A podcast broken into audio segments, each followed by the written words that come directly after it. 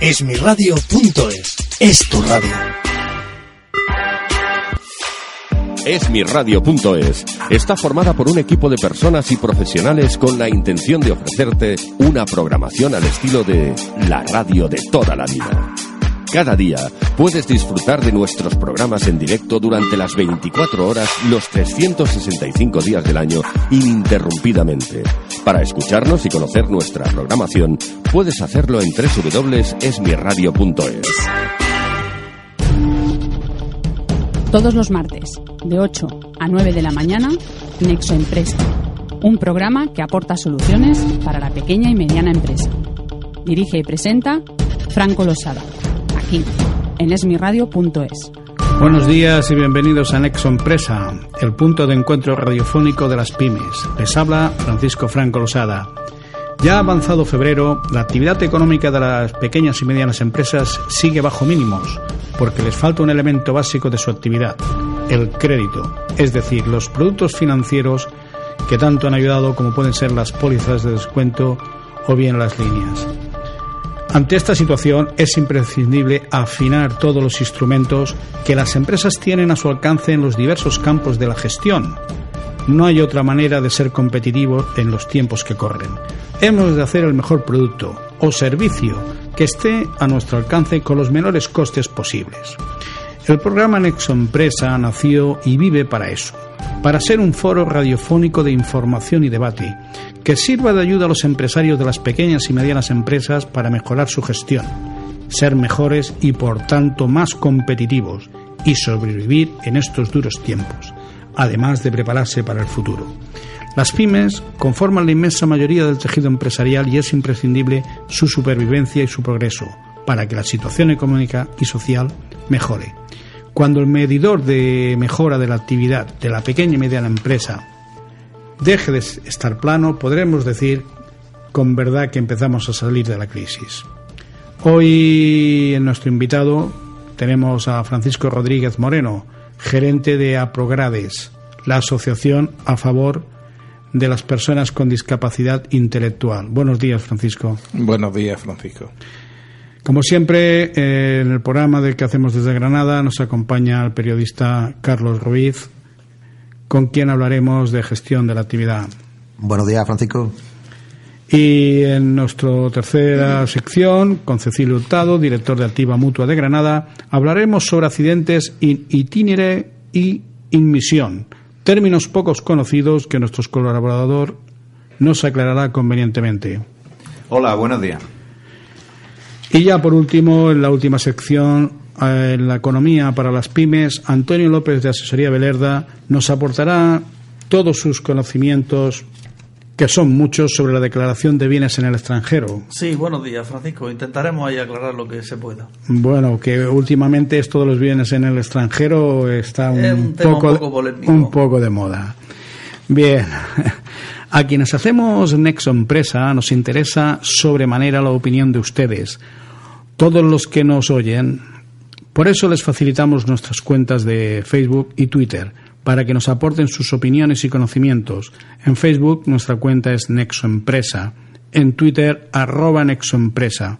También puede ponerse en contacto con nosotros a través del correo electrónico del programa nexoempresa o bien a través de nuestra web www.nexogestion.com. Bien, como es habitual, entramos en materia hablando de la gestión de la actividad. Hoy vamos a profundizar en el análisis y diagnóstico en la gestión de la actividad empresarial.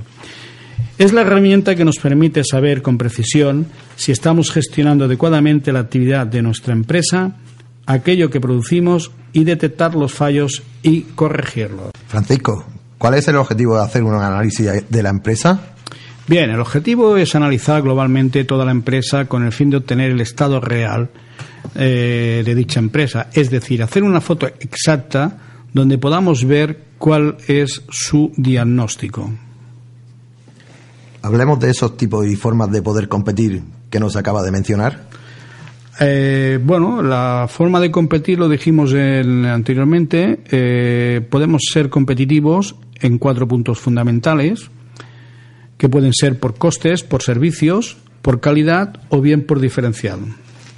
¿Y hasta dónde alcanza dicho análisis y diagnóstico dentro de la empresa? Bien, eh, nuestro análisis es práctico e insisto, práctico y no teórico. Evaluamos todas las áreas de la actividad de la empresa, incluida también la de la propia gerencia, para a través de dicho análisis poder obtener un buen diagnóstico que nos permita elaborar un plan de mejora para las empresas. El análisis de la empresa nos permite ver la rentabilidad de cada uno de los proyectos, productos o servicios. Para ello, eh, realizamos las siguientes acciones. Diagnosticar la situación actual de la empresa y su funcionamiento, establecer, identificar y objetivizar las necesidades y problemas reales de la empresa, mejorar la producción, la venta de servicios, de la actividad y sobre todo la reducción de costes. Pongo un ejemplo. En los restaurantes, ¿cuánto nos cuesta elaborar los menús para que a partir de ahí sean rentables? Francisco, ¿qué áreas se analizarán dentro de la empresa? Bien, eh, entre otras, eh, las áreas que tenemos que analizar pues pasan por la, la responsabilidad de la dirección de la empresa, la comercial, la actividad de la oficina técnica o departamento técnico, departamento de diseño, todo aquel que genera, dijéramos, el proyecto en sí. Supervisar el layout de la empresa, es decir, cómo desarrollamos la actividad práctica. Luego también la gestión de compras, qué compramos, cómo compramos, dónde compramos y cuándo tenemos que comprar. La implantación del departamento de calidad, si la empresa así lo necesitara porque el mercado se lo solicita la organización en las áreas funcionales de la actividad de la empresa y, sobre todo, importante también, la formación y reciclaje del personal de la empresa para beneficio de la, de la misma. ¿Y cómo elaboráis un plan de mejora para la empresa? Bien, el, plan de mejora lo desarrollamos siempre en equipo con la empresa. Eh, igual que hemos hecho el análisis y diagnóstico con ellos, porque lo importante es que la empresa sea suficiente, eh, lo que nosotros queremos siempre es hacerlo de una manera docente. Nosotros, nuestro objetivo es tener un paso temporal por una empresa en la que colaboramos y lo que más importante queremos que sepan cómo se hace un análisis, cómo se llega a un diagnóstico, cómo se prepara un plan de mejora y cómo se implanta. Todos los martes, de 8 a 9 de la mañana, Nexo Empresa, un programa que aporta soluciones para la pequeña y mediana empresa. Francisco, ¿qué nos permite realizar con, el plan de mejora? Eh, bien, lo que nos permite realizar con el plan de mejora, entre otros, es la mejora de procesos productivos y organizativos, como pueden ser reingeniería eh, de procesos, servicios u otra actividad, mejorar la gestión de stocks y almacén, reducir costes de la empresa en general, conseguir un mejor flujo de información y materiales, obtención de importantes incrementos de productividad en las empresas, tanto industriales de servicio como en entidades, eh, reducción importante, y fijaros que siempre digo de reducción de costes, que en estos tiempos es importante, de la actividad de productos, conseguir eh, producciones más flexibles, eh, reducir espacios físicos de almacén y los costes asociados, aumentar los beneficios económicos y elaborar correctamente los presupuestos de cualquier empresa o cualquier entidad. ¿Todas las empresas pequeñas y medianas pueden realizar estos análisis diagnósticos? Además de poder, tienen que hacerlo sí o sí. Y por ello eh, hay que optimizar y rentabilizar su empresa sin ninguna duda. Lo que ocurre es que Nexo está empezando a llevar, bueno, hace tiempo ya que estamos llevando todos estos eh, puntos importantes a las pymes, las cuales todavía no están habituadas, pero sí que lo están obligadas a hacerla hoy y de futuro. Y después de realizar el plan de mejora, ¿quién los implanta? Pues eh, después de realizar el, plan de mejora, esto, eh, las acciones que ha elaborado nuestro propio técnico, somos nosotros mismos, volviendo a trabajar en equipo con, la empresa, los que los aplicamos.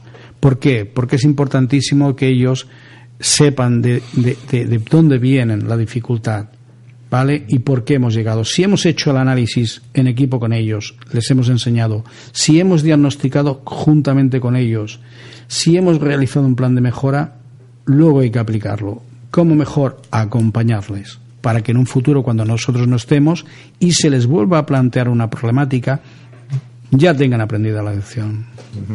¿Y por qué las empresas no suelen realizar estas acciones si son tan beneficiosas para ellas? Pues muy sencillo, porque consideran que para ellos eh, no son necesarias y cuando, cuando es todo lo contrario, porque una gran empresa, cuando tiene eh, dificultades, tiene detrás a la gran administración que le va a dar soporte, eso lo sabemos todos. Pero la pyme, que es el 93% del tejido empresarial, cuando tiene una dificultad, nadie se acuerda de ellos.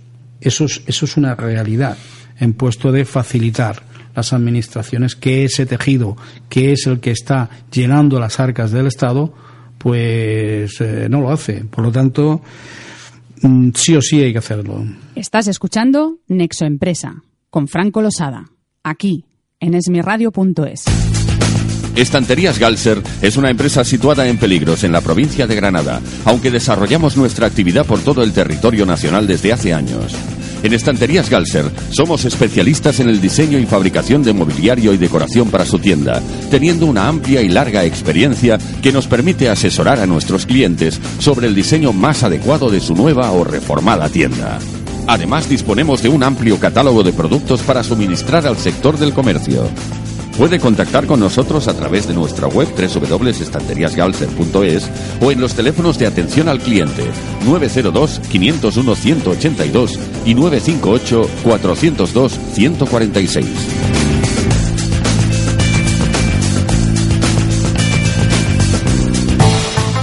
Davilans Consultores, empresa especializada en consultoría y recursos humanos para la pequeña y mediana empresa, así como asesoramiento en tareas fiscales, contables y legales. Para ponerse en contacto con nosotros puede hacerlo a través de nuestras redes sociales en Facebook o Twitter o también en nuestra página web www.davilans.com o llamando al 93 860 17 29. 93 860 17 29. Davilans Consultores.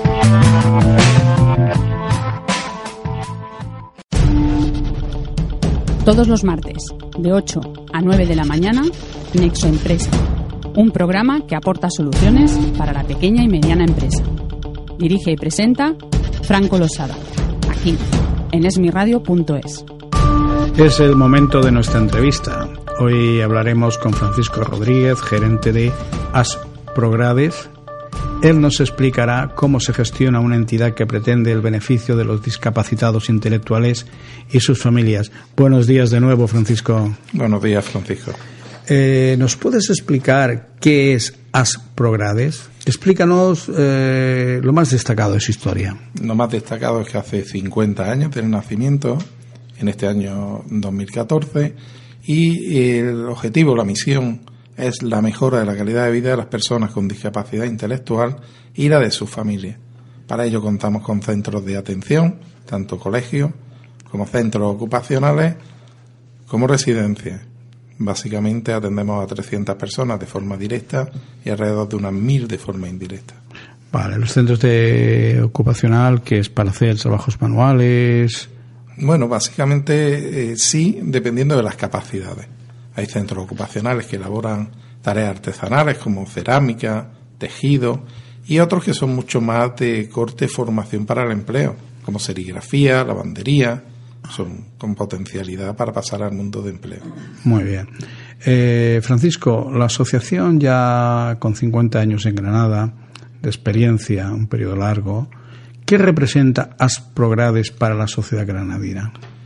Bueno, eso es un, cuando hablaba de medidores o de indicadores, a veces hay que medirlo dentro de, la propia sociedad, preguntarle qué somos. Mm, nunca sabremos exactamente hasta qué punto somos un referente. Sí que tenemos claro que para el resto de los compañeros somos una forma de, de dirigirse ellos a nosotros cuando tienen algún problema, una situación o incluso una actividad que quieran ver qué hacemos y cómo lo hacemos. En cuanto a la sociedad, pues cada vez que se habla de discapacidad intelectual genérica, luego hay movimientos específicos, siempre el nombre de Asprograde es conocido dentro de nuestra capital, incluso área metropolitana. Bien. explícanos eh, que los proyectos de presente y de futuro que tenéis. La verdad que, que cuando hablamos de la situación actual, de esto que está tan de moda de escenario, eh, la, la principal actividad es mantenernos mantener los centros, la calidad de atención, porque llevamos varios años con los mismos ingresos, incluso disminuyendo con los recortes, y esa es la, principal misión ahora mismo, mantenernos. No obstante, no te queda más resquicio que pensar en el futuro y en opciones que no siempre es dinero. Eh, tiene que ser difícil, ¿verdad, Francisco, el poder mantenerse con menos recursos económicos en estos momentos, cuando además suben los, eh, dijéramos, las energías eh, imprescindibles como la luz y el gas y demás? No solo difícil, sino que a veces proyectos que tenías en marcha tienes que pararlos, reducirlos. Pero sí que cuando te incrementan el IVA un 4%, sin darnos cuenta de todos nuestros productos, eh, acabamos teniendo un 4%. No descontamos ese IVA, hacemos liquidaciones de IVA de alguna actividad, pero significa un coste soportado. Si los ingresos no se elevan, lo que hace es ajustar plantillas, ajustar con los proveedores los pagos. En definitiva, te adapta a la realidad que estás viviendo. Eh, este es un programa dedicado a las pequeñas y medianas empresas. Eh, ¿Cómo se gestiona Asprogrades? ¿Cómo influye en la economía local? Bueno, en la forma de gestión te podría hablar de lo que yo realizo, pero eh, a diferencia de una sociedad, no, no tiene un consejo de administración, pero por otro lado tiene una junta directiva eh, a la cual se le proponen las decisiones importantes, tanto de gestión personal como de gestión financiera, una vez propuestas por, por la persona que te habla, y una asamblea general.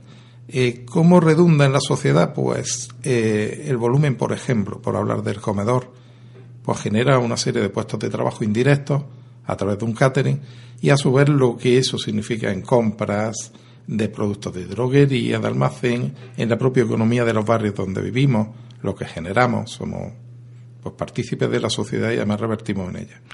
¿Quién forma la junta directiva? Eh, siempre que se pueda, y así lo dicen los estatutos, familiares de personas con discapacidad intelectual. Actualmente son padres o hermanos de personas con discapacidad. Pero son personas que están mm, preparadas de alguna manera, eh, si no académicamente, como entendemos a nivel universitario, sí a nivel profesional, como para poder ayudaros a los que estáis al frente del día a día? No tiene por qué. Eh, y además, de hecho, hay un porcentaje importante que no. Actualmente coincide en la Junta Directiva, como podía coincidir de otra manera, de amas de casa. Nuestro presidente actualmente su profesión es, sacerdote y hay cinco licenciados en Derecho. Pero bueno, coincidentes, dos de ellos. Uno es funcionario de prisiones, otro funcionario de administración, dos de ellos, y ninguno en ejercicio, pero coincidente. Otra una persona sin, sin una cualificación profesional, emigrante, y básicamente así se conforman. Bien. Eh, ¿Qué actividades pueden desarrollar los discapacitados intelectuales? Bueno, pensar que, nuestra atención pasa de, desde la persona gravemente afectada, que tenemos que realizar todos los actos de su vida diaria, de cambiarle un pañal, darle de comer, acostarlo, hasta aquellos que tienen una discapacidad, el término lo voy a cambiar, unas capacidades que le permiten hacer trabajos igual que los que estamos aquí, porque la capacidad de obrar, manos, pies, habla, eh, es perfectamente normal para muchísimos trabajos. Jardinería, limpieza, ayuda de comedor, muchos de ellos. Labor muy, muy complicada y con mucho valor. Eh, yo personalmente, mi hermana Mari Carmen eh, Franco es pedagoga y además psicóloga. Lleva trabajando en el mundo de los discapacitados 25 años en, un centro en Badalona. Y verdaderamente cuando nos reunimos, que afortunadamente son muchos momentos, me encuentra anécdotas de, de estas personas con varias discapacidades porque ella pues ha podido tener experiencias con eh, niños, niñas con eh, síndrome de Down, paralíticos cerebrales y una serie de, de, de dificultades que ella me dice este, este año escolar hemos conseguido que una persona con eh, parálisis cerebral se pueda llevar la cuchara a, a, la boca y lo dice con una gran satisfacción. Por eso admiro muchísimo todo lo que estáis haciendo. Conozco un poco desde fuera el tema. Eh, Cecilio, querías tú de alguna manera realizar una pregunta a Francisco, ¿verdad? Eh, sí, buenos días. Paco, eh, siempre me he hecho una pregunta y ahora que te tengo delante aprovecho para hacerla también en antena. Eh, al final tú eres el gerente de una empresa. Es verdad que es una empresa sin ánimo de lucro, una ONG, pero no deja de ser una empresa. Tenéis un montón de trabajadores, administráis fondos eh, privados y públicos y quería preguntarte qué diferencia como gerente hay entre administrar una empresa de capital 100% privado y una ONG. Bien, la, pregunta siempre complica la historia. Eh, como decir asociación sin ánimo de lucro no implica que no obtenga beneficios, sino que aquello, intentar conseguirlo, que se rentabilicen al máximo las actividades que hacemos y siempre que revierta en la misma entidad. Esa es básicamente la diferencia. La obtención de los beneficios o rendimientos de las actividades que hace. ¿Implica eso que la gestión de personal pague menos recortes y con ellos tenemos beneficios? Nunca en la asociación. El 90% de los trabajadores son empleados fijos, con lo cual eso es un diferencial con respecto a una pequeña y mediana empresa en cuanto a política de personas y eh, no hay determinados actos en reducción de esos costes en lo que significa alimentación o cuidado, nunca se reduce, se procura reducir en otros. De nada. Eh, eh, Francisco, una pregunta, porque siempre vimos por televisión eh, la integración del personal discapacitado desde medios, por ejemplo, como la ONCE. ¿Algún día podremos llegar a conseguir que una persona con un mínimo de discapacidad, que a través vuestro hayáis conseguido desarrollar un... Él, él haya podido desarrollar un mínimo de actividad, se puede incorporar a una empresa mm, que no tiene nada que ver con su entorno, es decir, a una empresa normal, eh, porque yo muchas veces me he hecho esa pregunta, ¿por qué no? Si esta persona está cualificada, vamos a decir algo, para introducir tornillos en el montaje de cualquier pieza, ¿por qué no se le contrata? Francisco, eso ya es, eh, como, como diría, un debate antiguo, ya, ya existe.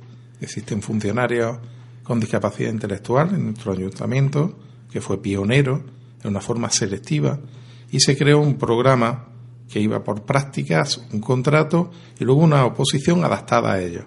En la Administración Central existe un 1% por oposición pública, ya tenemos funcionarios en Granada de Asprogrades y de otras asociaciones trabajando que no se diferencian en nada de un consere, nada más que cuando le pregunte, ¿usted tiene discapacidad? Pues sí, pero no lo notas los entornos peyorativos son negativos. Sí, pero... si, ves, si ves, y digo Francisco, disculpa, a una persona en un centro de sordos, automáticamente piensas que, es sordo. Si lo ves fuera, no te lo plantees. Pues eso, eso suele pasar. Tenemos mucho y seguimos trabajando en programas de integración y de no muchos años yo creo que conseguiremos igual que la integración escolar, que algunos piensan que es fruto del trabajo de alguien, fruto del trabajo de las asociaciones de personas con discapacidad. Sí, pero mm, Tú ahora, en estos momentos te referías en la inclusión social dentro de la administración, pero yo quizá la pregunta no te la he formulado del todo correcta, yo me refería a una empresa privada. Sí, sí. Eh, he hablado de la administración que parecía el coto vedado para discapacidad intelectual, porque las oposiciones eran genéricas y era imposible. Entraban discapacitados sensoriales, físicos, pero nunca una persona con discapacidad intelectual. Era imposible los conocimientos. Pero la empresa privada se produce ya con normalidad y más allí donde se valoran los costes. Porque el trabajo lo realizan con eficacia, con cariño, con simpatía y además produciendo igual o más. Con lo cual ya se valora por el empresario, no por el hecho de la discapacidad. Y alguna bonificación tienen también. Me das, me das verdaderamente una, satisfacción poder escuchar esto porque tú lo estás viviendo de primera mano y además sabes eh, la incorporación. Eh, Francisco, los financiadores de Asprogrades, al menos los que aparecen en vuestra página web, son todos públicos. ¿Tienen también aportaciones privadas? Sí, sí que la hay. Eh, cuando uno piensa que, somos en la práctica eh, sector público, y a veces lo pensamos más de la cuenta, se nos olvida que elementos financiadores como, y lo voy a nombrar directamente, Caja Rural, permite que una póliza importante de crédito nos financie los retrasos en los pagos, los recortes, los préstamos que recibimos de esas entidades bancarias para poder hacer edificios, para comprar los vehículos que nos transportan, para eh, inversiones en equipamiento también vienen de entidades financieras. Sin ellas difícilmente avanzaríamos más que a golpe de subvención. O sea que Caja Rural, la Caixa con su fundación, antes Bankia ya, ya no hay mucha financiación y Caja de Ahorro han financiado parte importante de nuestra atención. Muy bien, eh, Francisco, yo quisiera darte las gracias por eh, haber aceptado nuestra invitación y también eh, te pediría si en otra ocasión nos quisieras acompañar, porque creo que Asprogrades tiene mucho más que poder comunicar y tenéis abiertos estos micrófonos para lanzar un mensaje de que no porque seas discapacitado no te puedes integrar 100% al mundo laboral. Gracias. Gracias a ti por invitarme. Estás escuchando Nexo Empresa con Franco Losada, aquí en esmirradio.es. Área de Servicio La Nava es un complejo turístico situado en Iznayoz, en el kilómetro 97 de la autopista 44 a 25 kilómetros de Granada. Nuestras instalaciones cuentan con bar, cafetería, restaurante en el que podrá degustar los platos típicos de la zona, un hotel amplio con salón de celebraciones, estación de servicio y cajero automático. Abierto las 24 horas del día.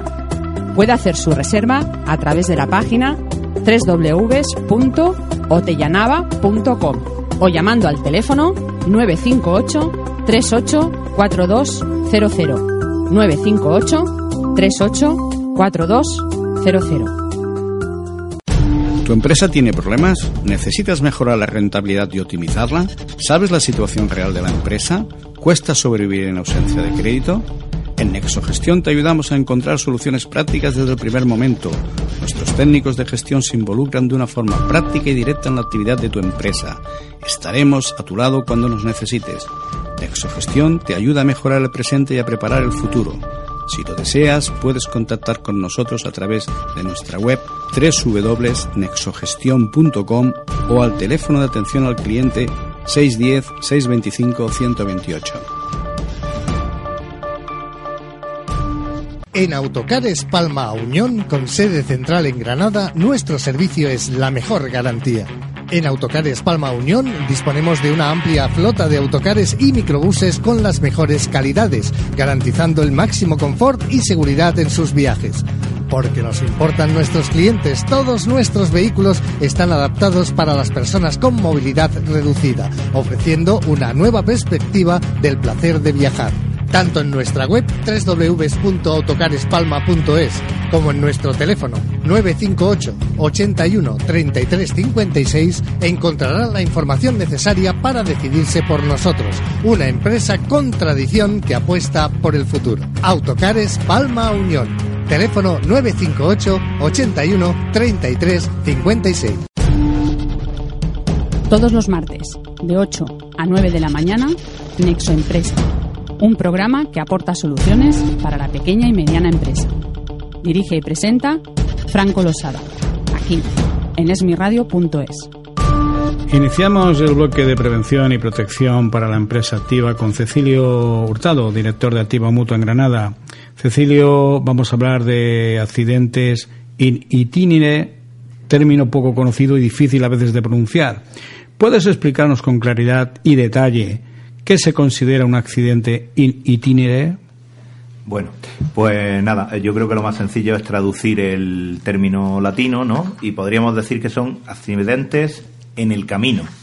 Son los que se producen en el, en el camino desde el domicilio habitual del trabajador o la trabajadora hasta el centro del trabajo y el regreso. Eh, hablábamos en anteriores programas de la consideración genérica de accidente de trabajo y eh, por centrarlo y por recordarlo también decíamos que accidente de trabajo se presumía el que era eh, el que ocurría en tiempo y lugar de trabajo. Bien, pues eh, como esta es una excepción específica que prevé el artículo 115 de la Ley General de la Seguridad Social y que además no está exenta de distintas interpretaciones, hoy aprovechamos para, para hacerla. Pero por explicarlo en una palabra, accidentes en el camino. No me deja de sorprender diariamente, Cecilio, el grado de memorización de los artículos. Espero algún día llegar a tu nivel. No, para nada, para nada. Piensa que en Activa Mutua eh, nuestra principal labor es cubrir los accidentes de trabajo. Y estos accidentes de trabajo están eh, referidos en un único artículo de la ley, que por cierto es el último, es el único que me sé, o sea que de memoria nada, ¿eh? Muy bien. Eh, Cecilio, ¿qué límites de tiempo o distancia se establecen para considerar un accidente itinere? Bien, eh, yo creo que esta es una de las cuestiones que habitualmente nos plantean y, creo que es una pregunta muy bien traída porque eh, no hay pautada ni un tiempo ni una distancia. Eh, lo que sí se busca es la, lógica, es decir, el camino desde tu domicilio hasta tu trabajo o desde tu trabajo hasta tu domicilio es distinto en función de los trabajos. Y en estos tiempos que vivimos, eh, mucho más. Piensa que hoy estás trabajando en Granada y tu domicilio habitual es en Barcelona. Por tanto, la distancia verás que es importante. Bien, pues esa distancia está cubierta porque has venido de tu domicilio a tu trabajo, aunque sea grande.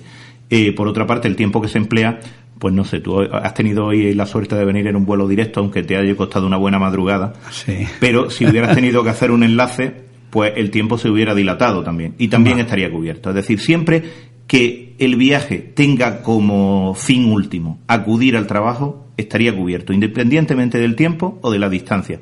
Si bien es cierto que habría que hacer algunas consideraciones. Es decir, si hay una interrupción, si tú has hecho escala en Madrid, pero no es una escala obligada, sino que aprovechas para ver a tu familia, esto ya no sería accidente en itinere, ¿verdad? Muy bien.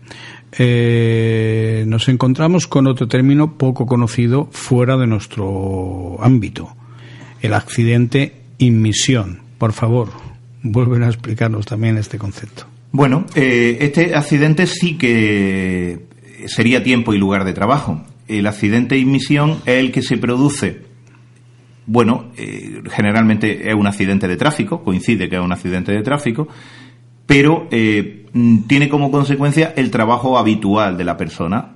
O sea, no es desde el domicilio del trabajador hasta su centro de trabajo, sino es un desplazamiento dentro de la jornada de trabajo.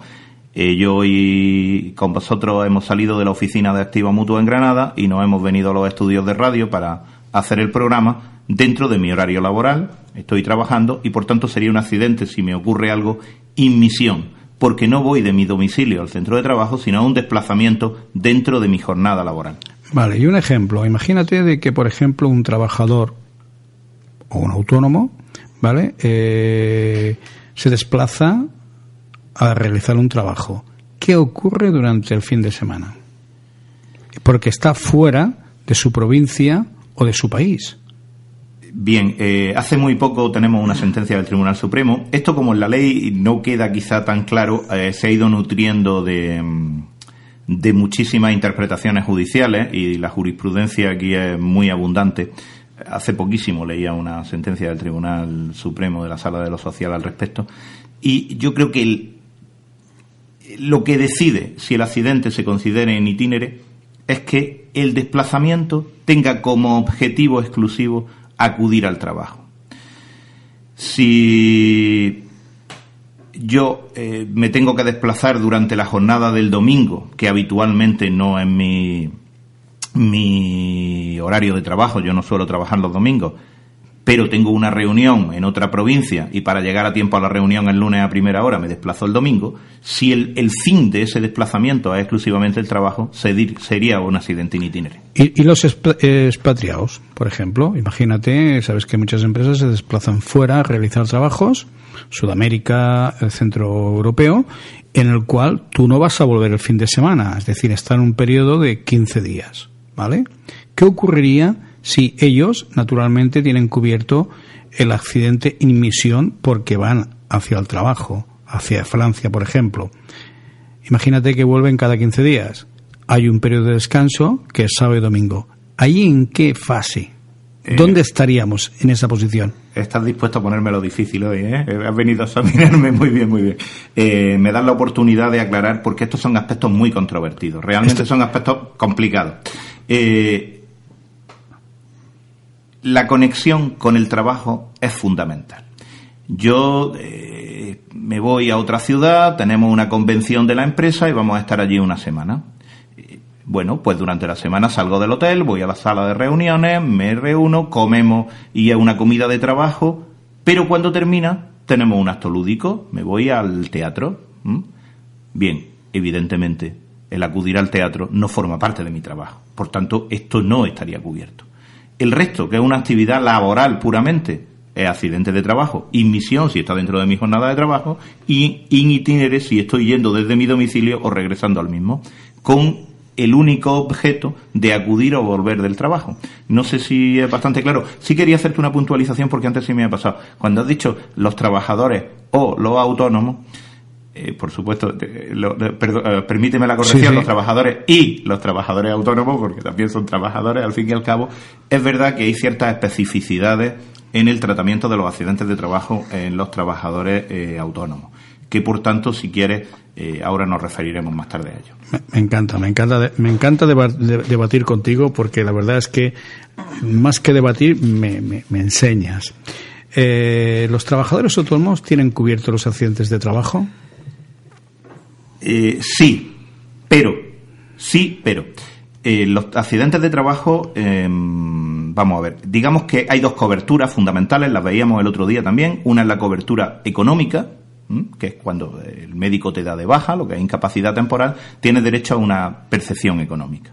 Bien, esta percepción económica, en el caso de los trabajadores autónomos, solamente se pagaría desde el, desde el día siguiente a la baja si tienen la cobertura de accidentes de trabajo voluntaria. Con la cobertura obligatoria se les cubre la incapacidad temporal pero no estarían cubiertos desde el primer día. Es decir, para tener cobertura desde el primer día por accidente de trabajo es una opción. Y tendrían la cobertura de incapacidad temporal en el mismo rango que eh, por contingencias comunes en cualquier caso. Y la asistencia sanitaria estaría cubierta por la sanidad pública siempre y para que te la cubra la mutua, eh, teniendo acceso a esa sanidad con menos listas de espera y con algunas prestaciones más rápidas, tendría que optar y concertarlo específicamente. Bien. En el supuesto que no se suscribe la cobertura opcional que estás mencionando, ¿cómo se trata un accidente laboral de un trabajador autónomo? Pues exactamente igual que si fuera una contingencia común. Tendría que ir a la sanidad pública, conseguir su parte de baja, en este caso por un accidente no laboral, porque no tendría la consideración al no tener la cobertura eh, solicitada y tendría derecho a las prestaciones de incapacidad temporal y de asistencia sanitaria en el mismo régimen de prestaciones que eh, inferior eh, días, cantidad y en asistencia al poder acudir a la mutua en, el mismo, en los mismos términos que en contingencias comunes. Mm, muy bien. Cecilio, ¿cuánto tiempo, perdón, ¿cuánto tiene que pagar un autónomo para contar con esa cobertura? Bueno, esa cobertura, mm, para calcular eh, lo que tiene que pagar, hay que tener en cuenta dos, factores. Uno es la base de cotización, la base de cotización a la que está sujeto, que también eh, tiene después relación con la prestación que recibe, lógicamente, y otro, otro factor a tener en cuenta es la actividad. Cuanto más riesgo tiene la actividad, más caro paga. Es decir, no paga lo mismo alguien que haga trabajo administrativo que alguien, pues no sé, que trabaje en la minería o en la, en la pirotecnia.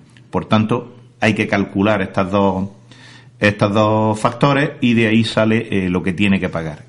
Eh, desde Activa Mutua tenemos en nuestra página web una calculadora automática que metiendo la base de cotización y metiendo el epígrafe de la actividad le da el cálculo directamente. Bien. Una cosa, a ver si nos puedes eh, aclarar, seguro que lo haces, Cecilio, no tengo ninguna duda, una pregunta que se suelen hacer muchos autónomos. Como bien estabas tú eh, explicando, eh, hay una opción para poder tener cobertura por accidente laboral. ¿Qué ocurre? De que en muchos casos hay, te das de alta la seguridad social como autónomo, en el cual pagas una, una prestación, eh, si no me recuerdo son 26 y pico por ciento. Si quieres tener cobertura por mm, contingencias comunes es un 29,8 y luego hay otra tercera que es si te quieres acoger al accidente laboral como autónomo. Eh, ¿En qué casos vale la pena eh, estar cubierto en esos dos puntos, en común y en accidente? Bueno, eh, efectivamente, desde hace ya años la cobertura de contingencias comunes no es opcional, es obligatoria, por tanto, al darse de alta hay que acogerse obligatoriamente a la prestación por contingencias comunes y eh, la opción es por accidente de trabajo más cese de actividad. Es decir, lo que se ha venido a llamar el, el, paro de los autónomos va en un paquete conjunto junto con la prestación de accidentes de trabajo. Se está revisando el poderlo separar, pero de momento hay que concertarla de forma conjunta. ¿En qué condiciones? Yo creo que siempre. Es verdad que se paga un poco más, pero también es verdad que la mutua cada día tenemos trabajadores autónomos que vienen a demandarnos servicios y además quedan muy sorprendidos. Oye, ¿cómo le, que le prestan servicios asistenciales a mis trabajadores? a, los trabajadores de mi empresa sí que le prestan servicios en la mutua y a mí que soy el empresario, que soy el titular de la explotación, no me los prestan? Pues porque no ha concertado esta prestación. Por tanto, para tener derecho al menos a las mismas condiciones que tienen los trabajadores en régimen general, creo que sería muy conveniente que los trabajadores autónomos concertaran esta prestación, si bien es cierto que tendrían que pagar un poco más. Bien, y la última pregunta, Cecilio, por hoy. Eh, ¿Cuánto cobra si estás de baja médica? Pues en caso de accidente de trabajo, que es el caso de esta prestación opcional, cobrarías el 75% de la base reguladora, de la base de cotización, desde el día siguiente al que se expide la baja médica. Muchas gracias, Cecilio, por hoy. Y aunque a veces hago preguntas súper llanas, sabes tú, igual que yo, de que, bueno, a pie, a pie de calle, muchas personas tienen dudas. Por eso a veces te hago esa doble pregunta que para los profesionales como tú, pues no tendría sentido, pero para los que estamos en la calle, verdaderamente sí que es necesario que la tengan y aclararles. Y les estás aclarando eh, verdaderamente estos conceptos, pero que muy bien. A eso hemos venido. Muchas gracias, Francisco. venga, hasta ahora. Estás escuchando Nexo Empresa con Franco Losada, aquí en esmiradio.es.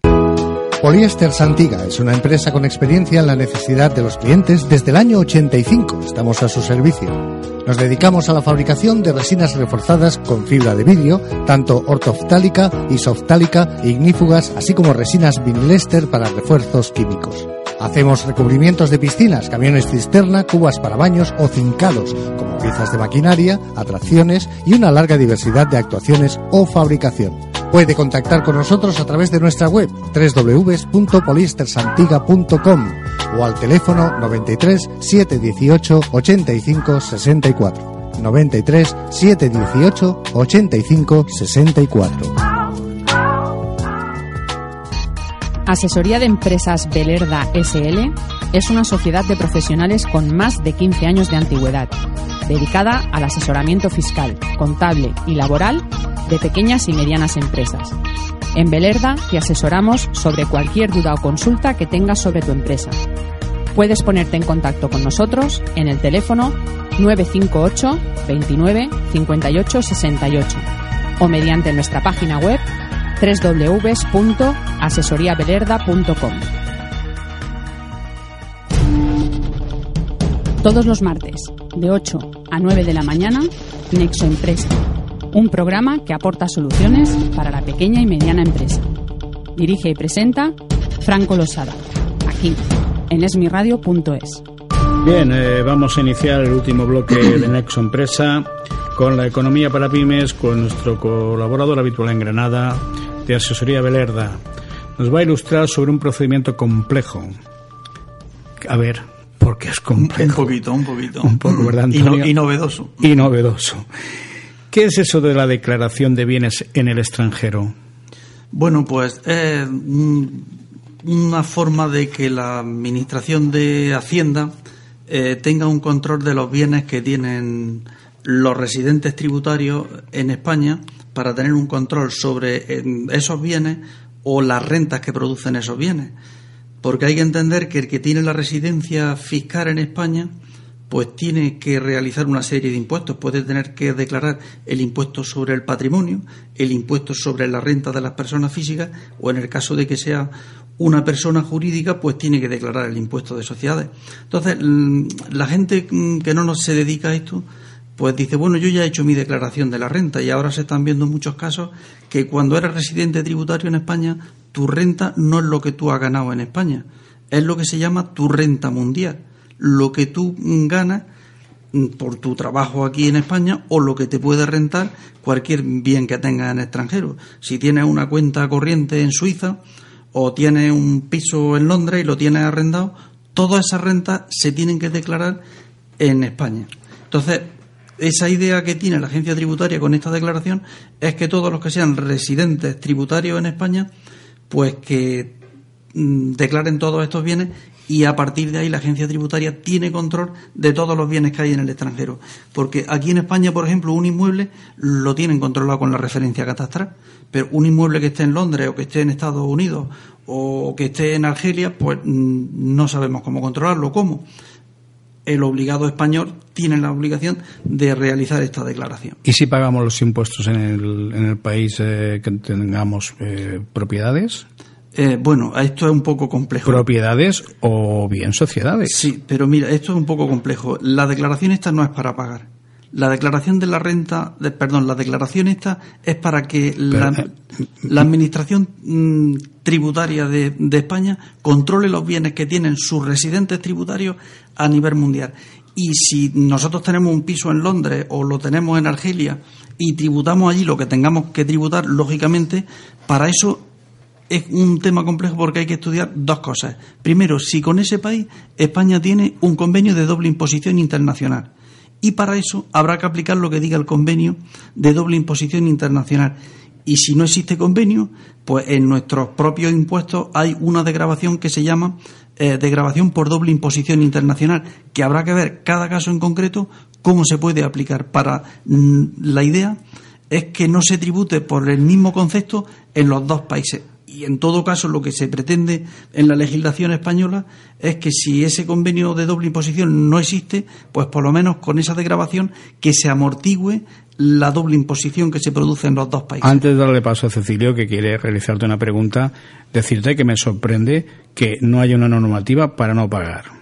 Eh, bueno, ten en cuenta que los impuestos eh, a nadie nos gusta pagar, pero los impuestos están pensados pues para lo que se llama la sociedad del bienestar. Queremos todos que nuestros padres mayores pues tengan buena residencia, que como hemos hablado hoy en día, pues los disminuidos físicos o psíquicos tengan subvenciones para tener estos centros como esto se tiene que hacer con impuestos y la sociedad pues debemos de estar eh, concienciados de eso y para eso existen los impuestos eso sí, que a nadie nos gusta pagar. Nos gusta mejor pues comprarnos pues una casita en la playa o alguna cosa, pero bueno, hay quien te puede tenerlo y quien no puede tenerlo. No, sí, estoy totalmente de acuerdo. Yo soy partidario y... Pero primero pagar. Y no, no, no, estoy totalmente de acuerdo contigo. Antonio, además de personas que me conocen a mí personalmente de hace muchos años, yo soy de los que piensa que tenemos que aportar dinero a nuestra sociedad para que hayan pues bienestar social, para los niños, sanidad. Yo me refería a como concepto gubernamental, que salgan normas y que no quieran cobrar por ello, indistintamente que cuando vayan a recoger el dinero, donde lo destinen. Cecilio. Eh, sí, Antonio, es que ha salido aquí un palabra y, y mm, creo que es fundamental que explique, porque has dicho residente tributario. Explícanos un poco qué es residente tributario. Bueno, el residente tributario es que toda la persona que viva en España no tiene por qué hacer impuestos. En España tiene que hacer los impuestos todos aquellos que tengan su residencia durante un año más de 183 días. Si estás viviendo en España durante más de 183 días, tienes la obligación, si eres persona física, de declarar tu impuesto de la renta aquí. Y si eres una sociedad, tienes que declarar tu impuesto de sociedades. Y si eres una persona con un cierto volumen de, de propiedades o, de valor tributario, eh, tendrías que hacer la declaración del patrimonio digo lo del valor, si tienes un valor en tus bienes por encima de un millón de euros, tienes obligación de practicar tu declaración del impuesto del patrimonio. Entonces, cualquier persona que viva en España durante más de 183 días a lo largo de un año, pues tiene la obligación de, si cumple los demás requisitos, pues hacer la declaración de estos impuestos. Y como he dicho anteriormente, lo que se tiene que declarar en los impuestos es la renta mundial, no lo que hemos ganado aquí en España. Y si queréis más adelante, bueno, pues os puedo poner ejemplos. Imaginaros, estos son particulares. Imagínate un señor, que lo tenemos aquí en España muy habitual, un alemán, se jubila y tiene todo su patrimonio en Alemania y decide pues venirse a, a la costa española a pasar su jubilación. Bueno, pues esa persona tiene que hacer esta declaración que estamos hablando y tiene que tributar en España por las rentas que tiene. Otra cosa es lo que hemos comentado anteriormente, que a la hora de hacer esta declaración habrá que estudiar el convenio de doble imposición internacional, porque es posible que el acuerdo que haya entre Alemania y España pues no tenga que practicar aquí las declaraciones y las tenga que hacer allí, pero porque hay convenio de doble imposición. Si no hay convenio de doble imposición, a tributar en España. Pues ahora va a ser Francisco Rodríguez que quiere realizarte una pregunta. Yo me, encanta lo que estoy oyendo, sobre todo si significa sacar eh, a flote eh, a tanto sinvergüenza que lo que trata es de eludir impuestos a través de países que no están controlados, pero me da la sensación que, por ejemplo, la mayoría de ellos no tendrán convenio con España.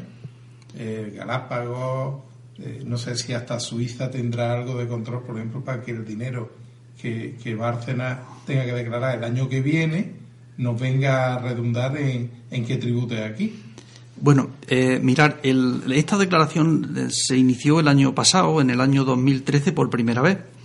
La idea que tuvo el legislador a la hora de hacer esto, porque todos hemos sido muy críticos con la amnistía fiscal que hubo, de que todos estos, mm, tú le has llamado sinvergüenza, vamos a llamarles personas, el calificativo ya lo tienen, ellos solos eh, mm, se han llevado dinero fuera de aquí.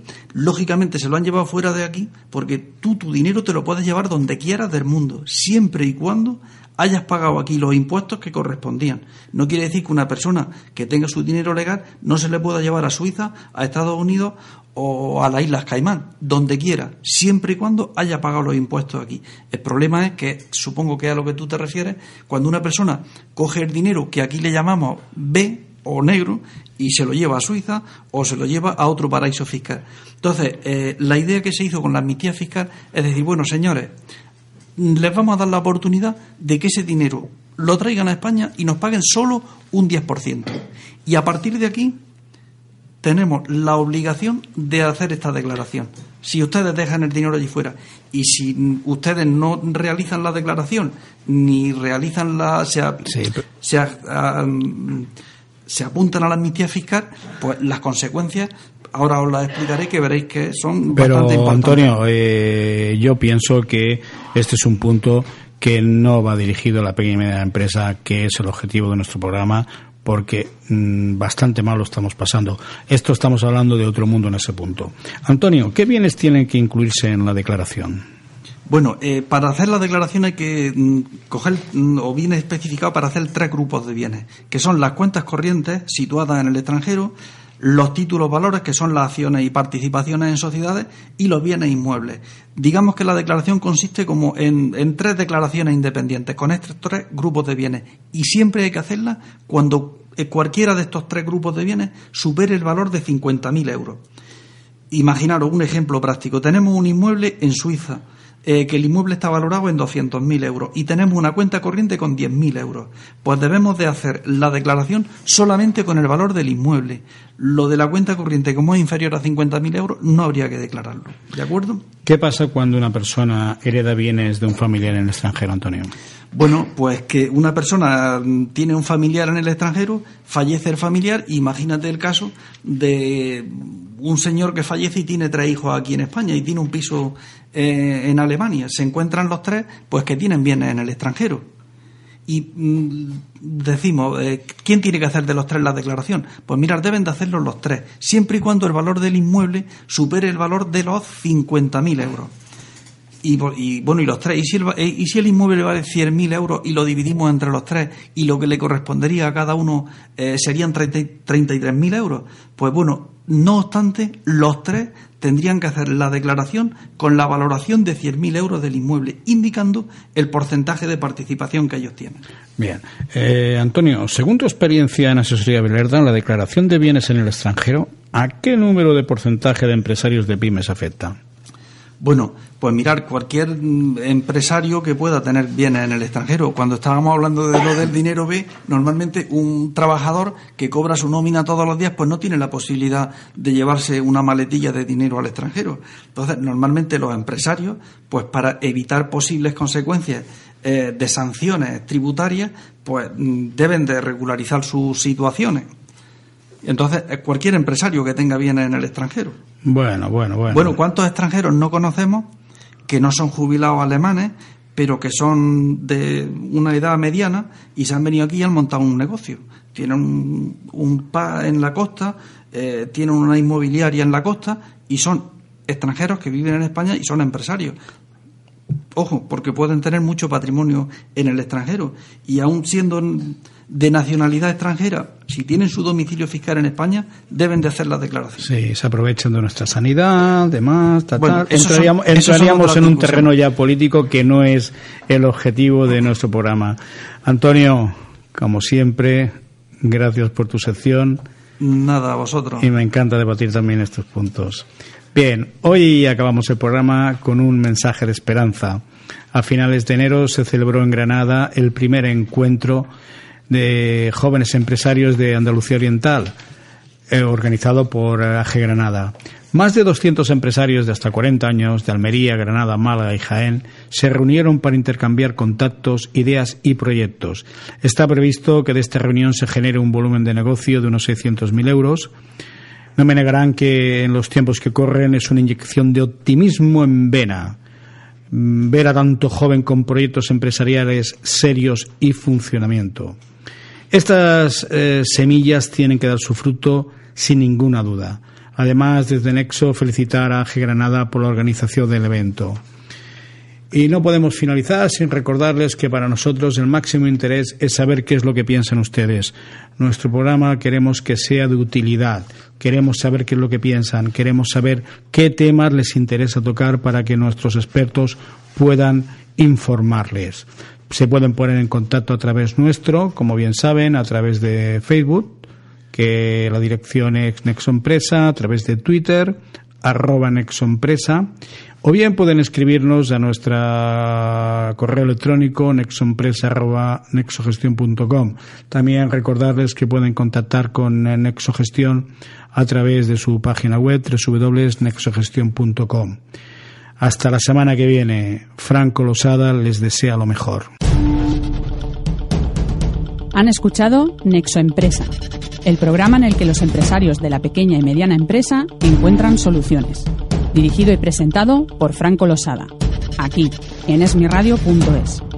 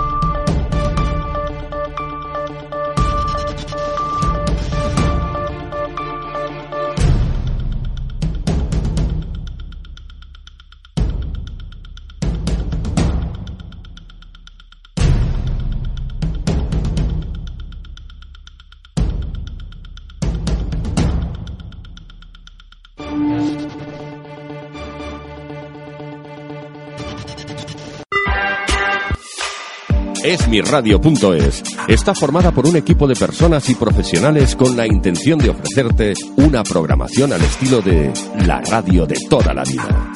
Cada día puedes disfrutar de nuestros programas en directo durante las 24 horas, los 365 días del año, ininterrumpidamente. Para escucharnos y conocer nuestra programación, puedes hacerlo en www.esmiradio.es. Esmiradio.es es tu radio.